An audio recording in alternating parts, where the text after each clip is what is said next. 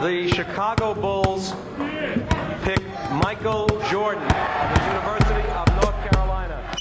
Le 5 majeur, votre rendez-vous basket.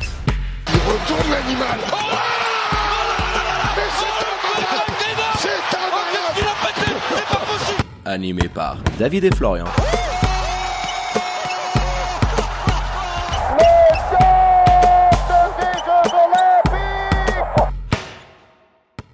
Bonjour, buon pomeriggio, good morgue, bienvenue à toutes et à tous dans le 5 majeur, l'émission qui dit tout ce que le monde du basket pense tout bas.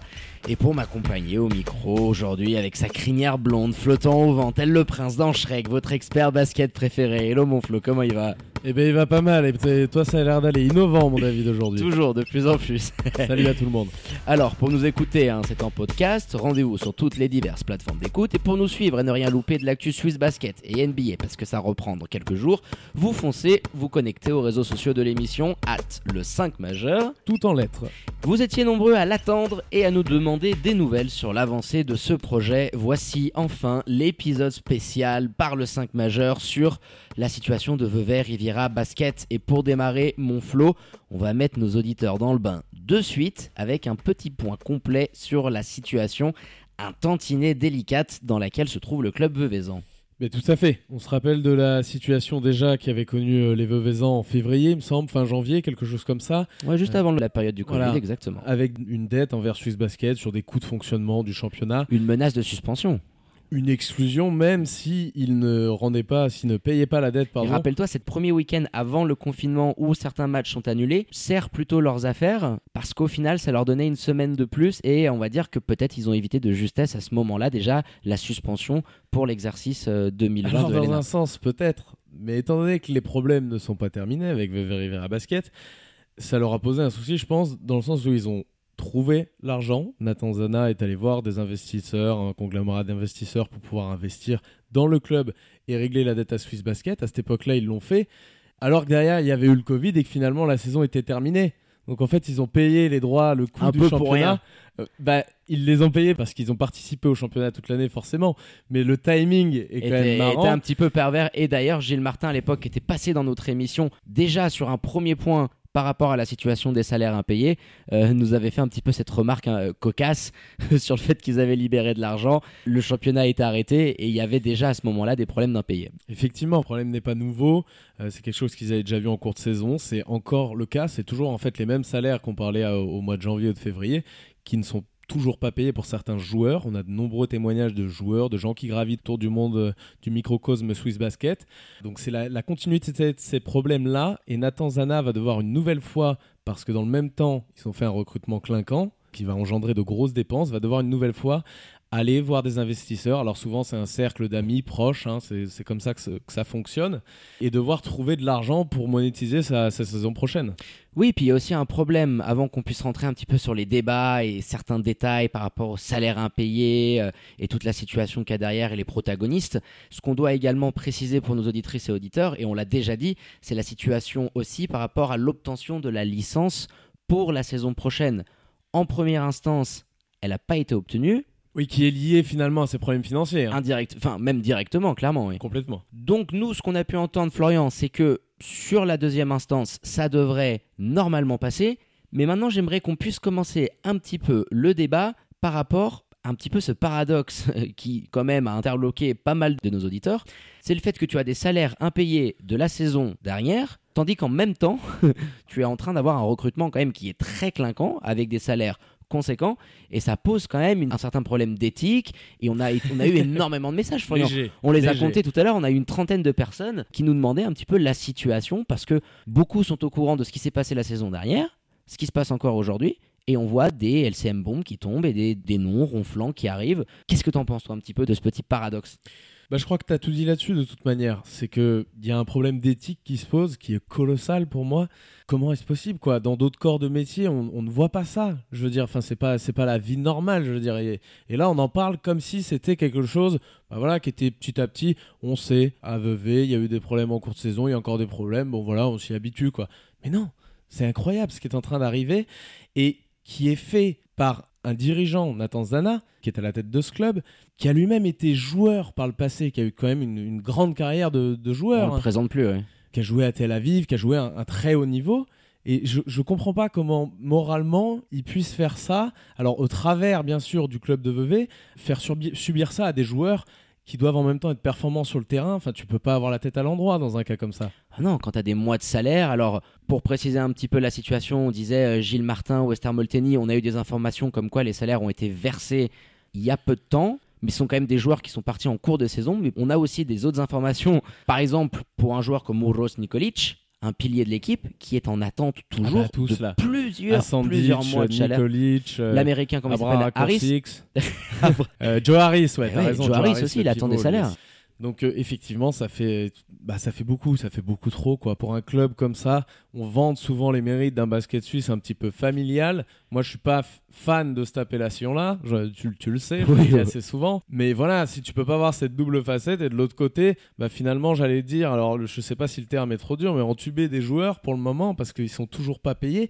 On parle d'une situation qui pourrait toi qui as une expertise euh, dans le domaine du droit et dans le domaine du droit du sport notamment, qui pourrait aller au pénal. Exactement, Florian, parce que déjà, pénalement, qui dit non-paiement des salaires des travailleurs implique que l'employeur n'a pas également réglé toutes les cotisations, hein, notamment euh, l'AVS, et en conséquence, tu te retrouves avec la responsabilité de l'employeur qui est engagé pénalement, et on pourrait se retrouver avec une caisse de compensation qui puisse intenter une action en réparation auprès du club. Pour commencer, deuxième point que j'aimerais pouvoir éclairer euh, d'un point de vue juridique, c'est le fait qu'aujourd'hui, par rapport à toutes les créances qui peuvent exister, il y a un super privilège des créances salariales. Un exemple tout simple, Florian, demain ta société est en liquidation. Avant de régler tes prestataires, tes fournisseurs, tu règles toutes tes créances salariales et ensuite tu payes ce que tu peux avec ce qui reste. Puis compte tenu de ce que je viens de dire, on peut légitimement se poser des questions de voir le club repartir sur un nouveau projet avec toutes les dépenses que ça peut engendrer, de nouvelles créances salariales, alors que la situation de l'année dernière n'est pas résolue. Et forcément, je me suis amusé à comparer un petit peu ce qui peut se faire chez nos voisins européens. Et Florian, c'est criant comme constat, que ce soit en France, au Portugal, en Belgique, en Espagne. C'est une condition sine qua non, le règlement de toutes tes créances salariales pour obtenir une licence professionnelle l'année d'après. Aujourd'hui, tu es en Pro A, en Pro B, Alors là, tu il payes a- pas tes ouais. salaires en France, tu redescends en le N1 modèle, ou en le N2. modèle intéressant est celui de la Belgique, effectivement. En Belgique, c'est la même chose. Au Portugal, c'est la même chose. Et ce sont Voilà, des qui est ligues. un championnat, un marché qui correspond un peu plus à, au- à notre basket suisse, on va dire. Oui, la Belgique, euh, effectivement, fonctionne comme ça. Je savais que tu allais me dire oui, mais les autres championnats sont plus gros. Prenons l'exemple suisse, mais d'autres sports. On va prendre le foot, mais avec des divisions qui correspondent en termes de salaire. Challenge League et Promotion League. J'ai également des infos, j'ai bûché là-dessus. Tu as le refus oui, ouais. d'une licence pour l'équipe en question qui n'a pas réglé ses salaires. Donc quand tu compares cette situation à l'étranger avec la Suisse et tu compares ce qui se passe à Vevey-Riviera, moi je suis désolé, Ça fait de nous une exception. ça fait de nous une exception et ça démontre quand même un certain laxisme, ce que tu disais tout à l'heure, le fait qu'on s'habitue parce que c'est régulier, parce que c'était là en février, et puis on a eu plein de clubs comme ça, Vacalo, etc. Les exemples se sont répétés sur les dernières décennies dans le Swiss Basket. On tolère. Bah moi je suis désolé, en tant que fan et amoureux du Alors- basket suisse et homme de droit, bah moi je ça me gêne. Pour être, un, pour être un peu plus juste là-dessus, c'est pas réellement de la part de Swiss Basket, puisque là, c'est une commission annexe et externe à la Fédération suisse de basketball qui prend ses décisions. Effectivement, Swiss Basketball aujourd'hui a un discours de dire on accompagne le club plutôt que le mettre devant ses responsabilités. Alors, Swiss Basket a besoin de clubs dans son élite, mais moi j'aime bien l'adage qui dit qu'il vaut mieux être seul parfois que mal accompagné. Donc effectivement, je les trouve un petit peu laxistes dans ce sens-là, mais pas dans le sens vraiment de la décision, puisque la décision, comme je l'ai dit, est prise par un organisme externe avec des financiers, des fiduciaires, des patrons d'entreprise, etc. Et c'est eux qui vont décider si oui ou non, en deuxième instance, le dossier pour la licence du club de Vevey est validé ou non. Mais c'est là aussi une particularité suisse, Florian. Dans les championnats externes, c'est souvent la ligue qui va imposer ce genre de conditions. C'est du B à bas. Alors, il y a cette situation actuelle qu'on vit en Suisse avec cette commission externe. Mais est-ce que c'est pas du bon sens aujourd'hui de te dire que tu dois conditionner l'octroi d'une licence professionnelle au fait d'avoir réglé les salaires de l'année précédente. Je suis pas en train d'inventer l'eau tiède quand même. Non, non, c'est tout à fait pour ça que d'ailleurs Ah oui. les, retours qu'on a de la part de certains membres de Swiss Basketball et que la volonté de créer une ligue fermée est quand même très forte pour pouvoir un pouvoir de décision. euh, qui leur appartient, mais des salary cap et des règles comme ça qui sont quand même basiques. Et aujourd'hui, avoir une situation telle que celle-ci, quand tu te plonges un petit peu dans les détails, tu découvres un peu tout ça avec les yeux écarquillés, tu te dis merde, on est en 2020. On peut pas être en train de vivre quelque chose comme ça en Suisse. Ça se passait au Portugal dans les années 80, dans les années 90, pas en 2020. Bah là, c'est très simple. Ça va mettre, je pense, dans une position de, de force les agents qui vont signer des joueurs dans ce club. Pourquoi? Parce que la conjoncture actuelle faisant qu'il y a une incertitude autour de la solvabilité du club pour l'an prochain fait que les agents, voilà, ça va, être, ça va être blindé au max, les contrats. On sait que derrière, en cas de faillite, le- la caisse de chômage peut prendre le relais. Donc je pense que ça va être des contrats bien ficelés. Et ils vont... Puis tu as aussi la situation de l'agent qui éventuellement a un joueur, représente un joueur qui n'a toujours pas été payé et qui va reproposer d'autres joueurs au club en question. Enfin, c'est quand même super épineux. Bah, c'est le cas d'après les infos qu'on a, par exemple, de Kocheyan Agency, puisqu'on voit qu'ils ont re-signé cette année. Markel Humphrey, il me semble, est avec eux. Euh, Il y, a- il y avait Clayton, Clayton Lewis était avec eux. Euh, Von Yeda est, est avec eux aussi, Tristan, il me semble. ouais. Et ils avaient l'an dernier des joueurs. Donc, effectivement, ça serait intéressant de demander. le coach est là-bas aussi, bien évidemment, Nixa. Ce serait. Voilà, ce la situation elle est particulière? Et tu en as parlé de cette solvabilité et du coup de ce quid de savoir est-ce que ça va tenir le coup ou pas? Parce qu'il y a eu des promesses de la part de la direction qui sont sans cesse remises. Florian, Lundi ouais, prochain. ce- lundi prochain, lundi prochain, lundi prochain, il y a quelque chose qui va arriver. N'empêche le lundi prochain, c'était il y a des semaines en arrière. Il y a toujours des retards de paiement sur des joueurs cadres sur plusieurs plusieurs mois. Moi, je me mets à la place, je sais pas, on parle du Rose Nikolic, mais d'un autre joueur.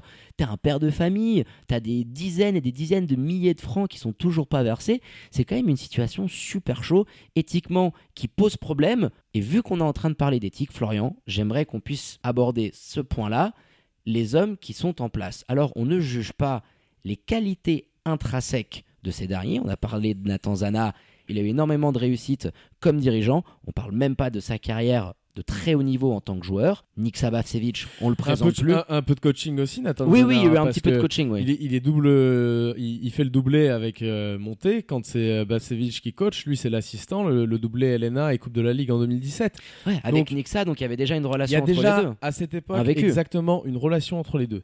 Et les deux, alors je ne connais ni l'un ni l'autre, je me suis renseigné, j'ai demandé à énormément de personnes des On apprécie, nous, la- Nixa, euh, en tant que évidemment, tacticien, euh, sur ce qu'on peut voir sur le terrain. Ça, on aime Évidemment, bien le dire. ça on le remet pas en question. On Bien a dit, évidemment. c'est un maestro. Enfin, moi j'adore. J'adore les qualités de coach. Maintenant, c'est un coach qui a cet aspect et cette grande force de pouvoir demander, de pouvoir mettre un petit peu de pression sur ses dirigeants pour obtenir plus d'argent, pour obtenir des joueurs un petit peu plus clinquants. On le sait. Et on sait que Nathan Zana aime aussi ça.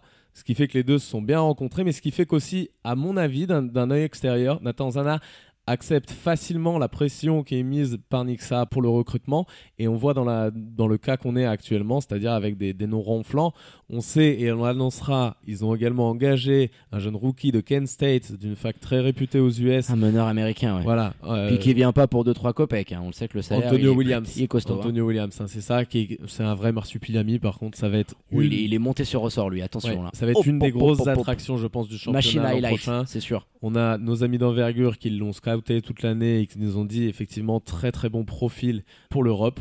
Donc à voir ce que ça va donner. Mais là aussi, tu l'as dit, très gros salaire. Donc la situation est quand même très délicate là. Ça s'accumule. Du côté de Swiss Basket, hein, d'après les informations qu'on a, on est quand même très inquiet sur la situation actuelle. hein. Même si on accompagne le club, on est très inquiet.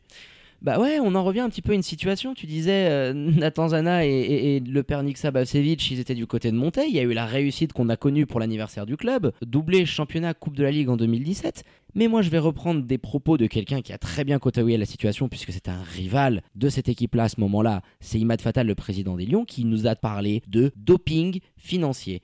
Ils ont monté une équipe de fous, ils ont accumulé d'énormes salaires, plein de problèmes d'impayés, plein de créances non réglées, et au final, on voit la situation actuelle dans laquelle est le club, qui financièrement bah, est en train un petit peu de payer les pots cassés de cette gestion-là. Eh bien, c'est clairement, de toute façon, une situation qui est gérée euh, au jour le jour. Euh, je veux dire, s'ils arrivent à régler les soucis pour cette année, on sait très bien que l'an prochain, il y aura encore des problèmes. Même si eux espèrent derrière les résultats sportifs. On sait qu'il y a des prize money. Euh, c'est souvent euh, l'argument d'ailleurs de Nixa, il me semble, au moment de faire son recrutement. Voilà, en cas de demi-finale, en cas de finale, etc. Ça, pourrait être intéressant. Mais c'est un projet. Imagine, il n'y a pas cette réussite sportive. Imagine, tu as une, euh, une limitation de 1000 personnes dans les salles à cause du Covid qui se bouscule quasiment jusqu'à mars, avril, mai. Imagine, on a une saison avec 1000 spectateurs de moyenne. Bon, alors les galeries du rivage, c'est pas la plus, la plus belle affluence, mais ça va forcément diminuer tes recettes en tout ce qui est ticketing, merchandising. Sponsoring, ouais, bien sûr. Ah, ça, ça va peser, je veux dire, au bout d'un moment, euh, la corde, elle va commencer à se resserrer de plus en plus autour, euh, autour du, coup, Voilà, de- donc du c'est club. hein. le souci et je fais un parallèle tout trouvé avec ce qu'on avait dit quand on avait reçu Eric Lehmann de la formation.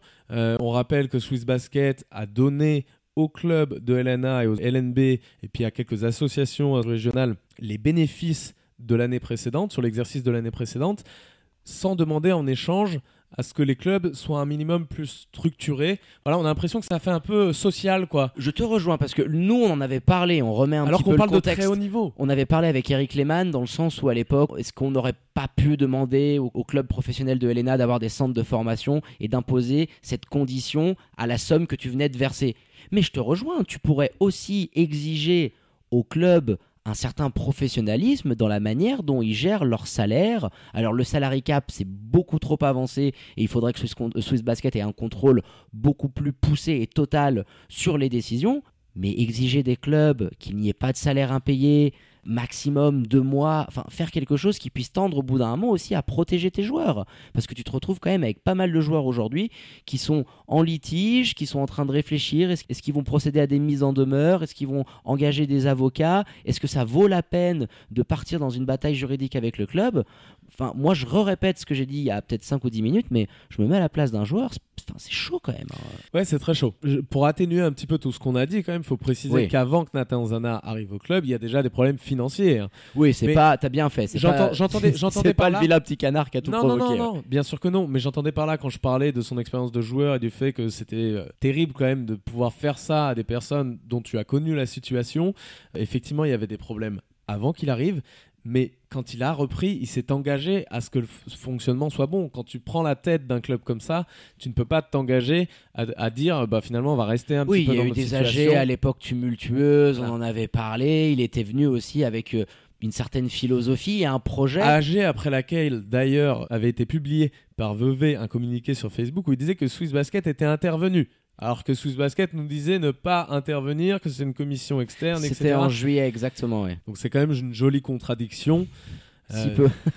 Pour finir, je pense qu'on peut quand même toucher un mot sur le fait que Vevey Rivera Basket est quand même un club historique dans le une basket. place forte du basket. On Qui a présente formé- les galeries du Qui a formé rivage. Tabo, qui a formé Eh Tabo ouais, Sofolocha, qui a mis la Suisse vraiment sur, euh, sur la carte du monde du basket. On qui a permis l'arrivée de Clint également. Donc non, mais Vevey, c'est toute cette zone-là au, bord du lac, c'est ça pue le basket, si tu veux. Il y a une vraie histoire autour de ce club, des bénévoles, des gens, du public. Donc c'est pour ça que nous, aujourd'hui, on a un petit peu peur par rapport à ce qui a pu se passer à Montaix. On va pas revenir euh, sur l'épisode Zana Bavcevic, sur la situation financière, sur les problèmes qui s'accumulent. Alors on va finir sur une bonne note, parce qu'on est quand même de nature optimiste, mon Flo. On espère que ça va pouvoir se goupiller dans le bon sens, que Nathan Zana va pouvoir amener encore plus d'investisseurs et que financièrement, ils pourront régler les salaires de l'année dernière et avancer sur la saison prochaine parce que tu as un recrutement et une équipe qui a quand même très fière allure, un coach de haut standing et on se le dit, si tout arrive à cliquer, on a quelques doutes là-dessus, tu seras un outsider très très sérieux pour la saison 2021 de Lena. Bah écoute, ouais, Nathan, si tu nous écoutes, on a déjà commencé à cramer des cierges. hein. Ah, euh, je vais à Fatima dans deux semaines au Portugal. J'irai brûler un petit cierge pour Riviera. Et Non. j'irai faire ma petite procession autour de la, de la petite chapelle des apparitions pour espérer que tout se passe bien et qu'on n'ait pas un club en moins éventuellement. Elena, t'imagines, ce serait une cata. Non, effectivement, je l'espère aussi. Et malheureusement, par contre, j'y crois pas beaucoup. euh, En tout cas, j'espère que ça arrivera. Et, et souvent, vous êtes nombreux à me dire parce que j'ai des avis tranchés. Alors, je reçois des messages un peu sur Instagram. T'as Oh, eu du monde sur ces derniers jours, j'ai vu là, c'était mais en fait, peu importe s'ils y arrivent au final, c'est la manière qui compte, je pense. Et co- comme sur le terrain, comme sur le terrain, quand je parle des problèmes de, terrain, là, c'est la manière qui compte. Et finalement, si tu y arrives par un micmac, ça ne change rien. Ça a été une mauvaise gestion. Et le fait qu'ils réussissent finalement à se maintenir, ça ne changera pas le fait que c'était une mauvaise gestion qui engrangera de nouveau des problèmes. Exactement. Je sais pas si aujourd'hui, quand tu es supporter du BBC Montaigne et que tu vois la situation actuelle du club euh, et qui tend de mal en pis, si tu te consoles avec les titres de 2017. Donc voilà, euh, supporter euh, de Montaigne, de Vevey, supporter de Swiss Basket, donnez-nous vos avis sur Facebook, sur Instagram, sur Twitter. Faites-nous un petit peu partager ce que vous pensez de cette situation-là. Allez mon Flo, on clôture là-dessus cet épisode spécial hein, autour du club Veuvezan qui donnera et on l'espère probablement un droit de réponse, ce serait tout à fait légitime aux dirigeants du club et même à ceux de Swiss Basket s'ils veulent venir intervenir dans l'émission. Tout à fait. Je suis pas sûr qu'on les ait à ce sujet-là, mais en tout cas, tout à fait. Moi, Le, que- micro est ouvert. Voilà, vous avez nos numéros, les mic. réseaux sociaux, Tous les, open tous les mic. mercredis, c'est open mic. hein, Open et ça mic. sent bon la Jamaïque. Exactement. Allez, merci mon Flo pour la préparation de cette émission. Un grand plaisir, comme à l'accoutumée. Bonne soirée à toi. Ciao David, à bientôt tout le monde. Allez, quant à moi, il me reste plus qu'à vous dire de prendre soin de vous. Portez-vous bien, faites pas trop les fous, sortez couverts et à très bientôt pour un nouvel épisode du 5 majeur, l'émission qui dit tout, ce que le monde du basket pense tout bas. Ciao, ciao.